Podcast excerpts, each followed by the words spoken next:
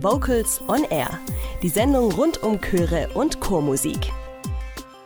Singen ist eine der schönsten Freizeitaktivitäten, entweder im Verein oder in der Familie. Aber wie sieht es aktuell mit dem Singen in der Familie aus? Wird noch so viel in der Familie gesungen wie früher? Diese Fragen werden wir in der heutigen Sendung beantworten.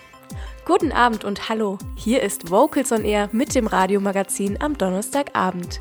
In der kommenden Stunde begleitet euch Katrin Heimsch. Neben aktuellen gesellschaftlichen Entwicklungen werden wir uns auch mit musikalischen Ensembles beschäftigen, bei denen das Singen in der Familie fest verankert ist. Doch jetzt starten wir in die Sendung mit Musik aus dem Carusos-Projekt des Deutschen Chorverbandes.